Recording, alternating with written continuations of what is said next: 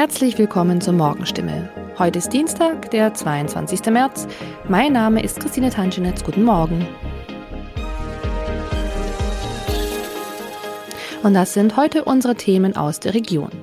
Ende der Homeoffice-Pflicht. Wie machen es die Unternehmen in der Region? Blitzerstatistik. Wo in Hohenlohe wird besonders gerne gerast? Und Sondersitzung in Neckarsulm. Was wird aus dem Aquatoll? Trotz hoher Infektionszahlen sind erste bundesweite Corona-Schutzauflagen für Millionen Menschen beendet, so wie die Homeoffice-Pflicht. Große Firmen in der Region setzen dennoch auf Vorsicht im Umgang mit den wiedererlangten Freiheiten. So sagte das Unternehmen Wirt aus Künzelsau dem SWR, Kontakte sollten weiter reduziert werden. Nicht nur in Büros und Abteilungen, sondern auch in den Betriebsrestaurants. Auf Gängen und Fluren seien Masken vorgeschrieben.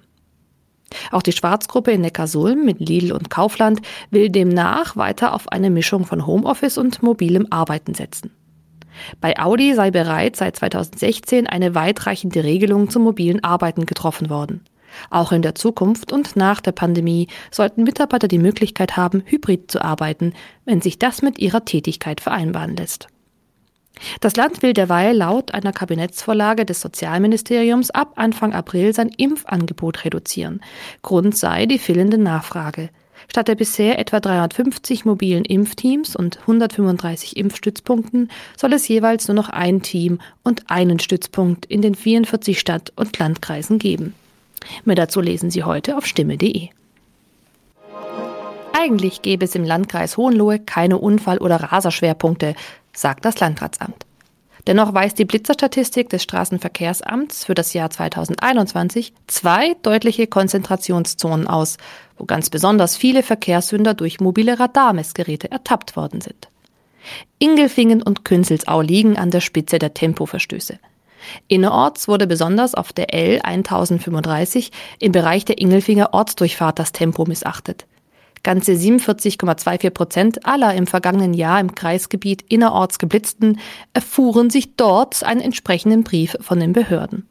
1276 Fahrzeugführer missachteten die Geschwindigkeitsbegrenzung von 50 Kilometern pro Stunde. Außerorts rangiert die B19 bei Künzelsau mit 37,48 Prozent aller Verstöße an der Spitze der Landratsamtstatistik. 548 Fahrer tappten hier mehr oder weniger flott über dem Tempolimit in die Radarfalle. Mehr dazu lesen Sie heute auf stimme.de. Am Aquatoll nagt der Zahn der Zeit. Sohle und Chlor setzten der Technik zu. Um das erste Spaßbad der Region zu sanieren und zugleich aufzuwerten, sind Ausgaben von 37,5 Millionen Euro nötig. Allerdings, es zeichnet sich ab, dass dem Gemeinderat diese große Lösung zu teuer ist. Selbst eine Online-Petition und Kritik aus Teilen der Stadt dürften daran nichts ändern. Das finale Votum fällt Ende April. Sollte das Ende beschlossen werden, geht es ganz schnell. Innerhalb von acht Wochen ist das Aquatoll dann dicht. Das Sportbad bleibt in Betrieb. Der Gemeinderat soll im April nicht allein über das Aquatoll entscheiden, sondern auch über die weiteren Schritte, sollte es tatsächlich zum Auskommen. In der Variante kommunale Bäderlandschaft stehen das Freibad in Obereisesheim sowie das Leerschwimmbecken in Amorbach im Zentrum. Auch das Obereisesheimer Bad könnte reaktiviert werden.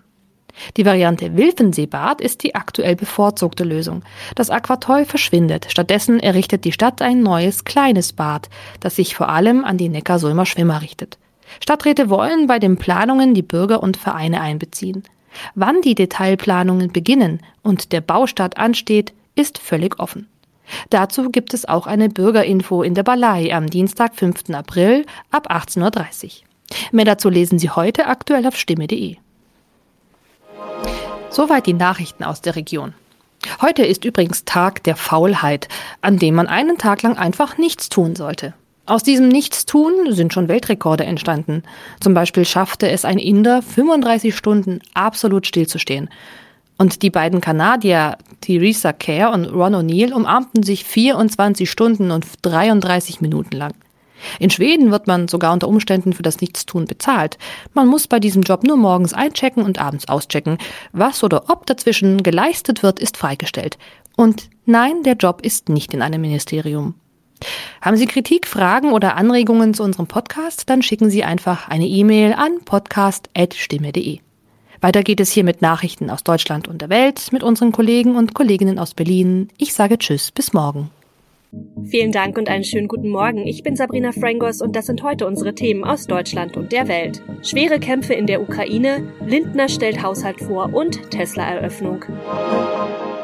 Ein Ende der schweren Kämpfe in der seit Wochen von russischen Truppen belagerten ukrainischen Hafenstadt Mariupol ist vorerst nicht absehbar. Ein Ultimatum der russischen Truppen an die Ukrainer, die Stadt ohne Waffen zu verlassen, lehnte die ukrainische Führung ab. Wer kann, der versucht zu fliehen, und zwar zum Beispiel in die Städte, die nicht hart umkämpft sind, denn dort geht unterdessen das Leben weiter. Andreas Stein mit den Infos aus der Ukraine.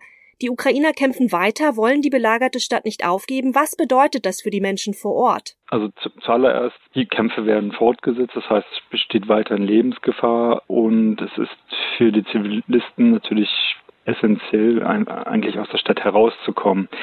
Die letzten Tage haben da zumindest eine gewisse Hoffnung gegeben, da es immer wieder zu erfolgreichen Evakuierungen kamen, teils mit Bussen, teils mit privaten Autos.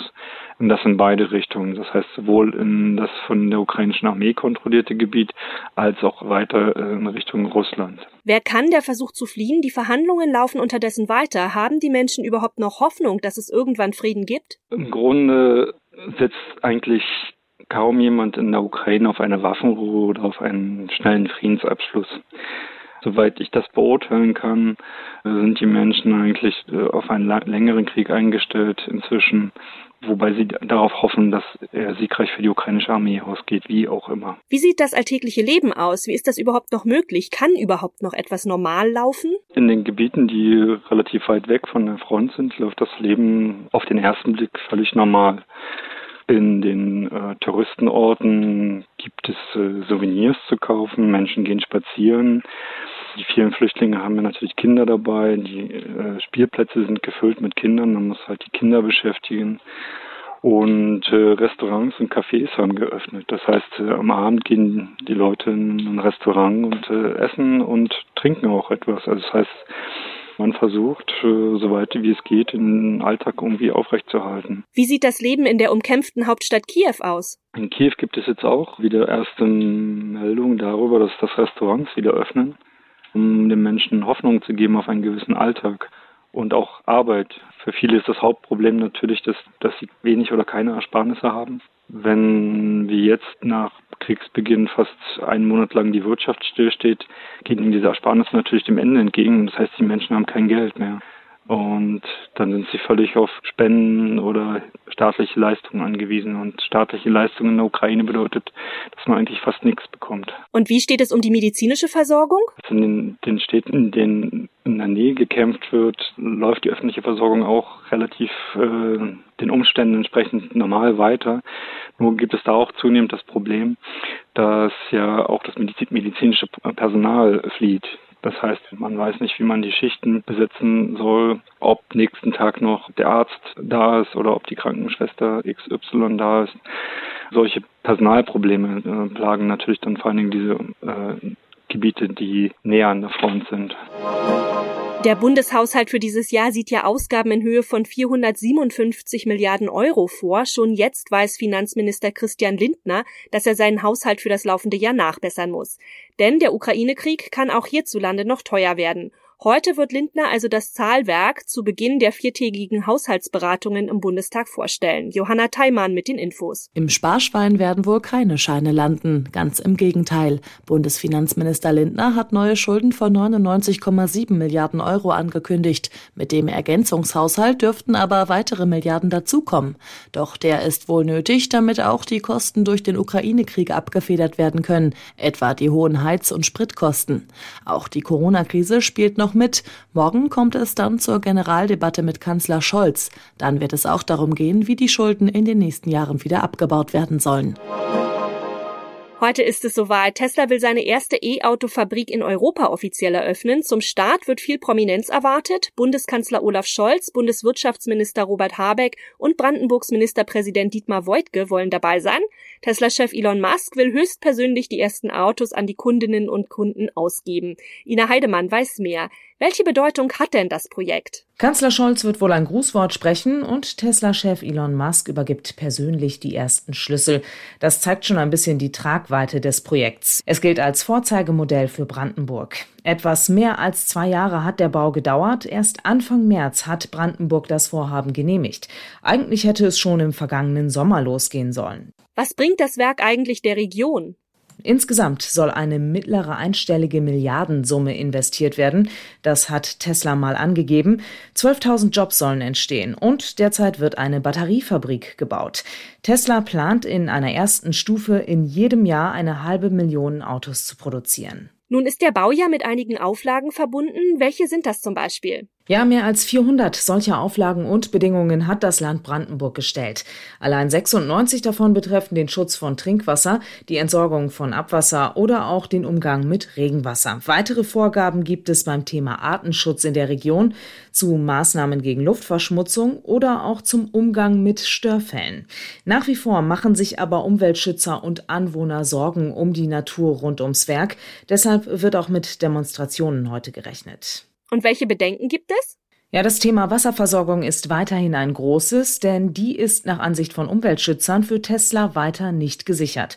Der Geschäftsführer der Grünen Liga Brandenburg, Michael Ganschow, der sieht die Gesamtgenehmigung auf wackeligen Füßen. Er kritisiert, dass das Verwaltungsgericht Frankfurt-Oder die Wasserversorgung für Anwohner und Tesla als gesichert ansieht. Das Gericht hatte eine Wasserförderung nur aus formellen Gründen verworfen. Das Land duldet aber weiterhin eine höhere Fördermenge. In unserem Tipp des Tages geht's heute um H2O. Heute ist nämlich Weltwassertag und der soll uns daran erinnern, wie oft wir im Alltag eigentlich so Wasser verschwenden. Zum Beispiel beim Duschen. Nach Angaben des Umweltbundesamts rauschen pro Minute 12 bis 15 Liter Wasser durch eine herkömmliche Duschbrause. Thomas Bremser hat sich schlau gemacht. Ist es denn für die Haut eigentlich ungesund, sich täglich unter die Dusche zu stellen? Hautexperten sagen ja.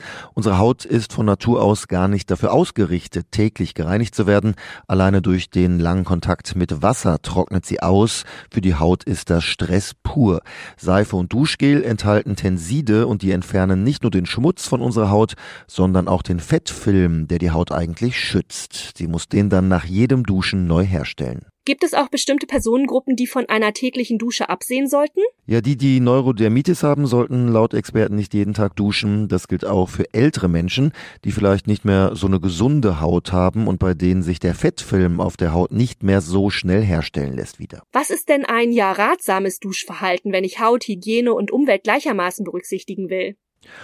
Am besten kurz und knackig, sagen die Experten. Einmal einseifen reicht völlig aus. Am besten mit rückfettenden Produkten ohne Mikroplastik und Flüssigkunststoffe, denn die landen sonst im Abwasser. Ansonsten sollte ich mich fragen, muss ich wirklich so lange duschen, wie ich dusche?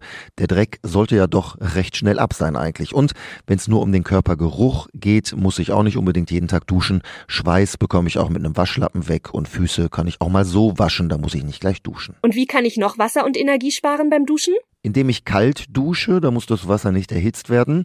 Ein Drittel des Wassers kann ich sparen, wenn ich es abstelle in der Zeit, in der ich mich einseife.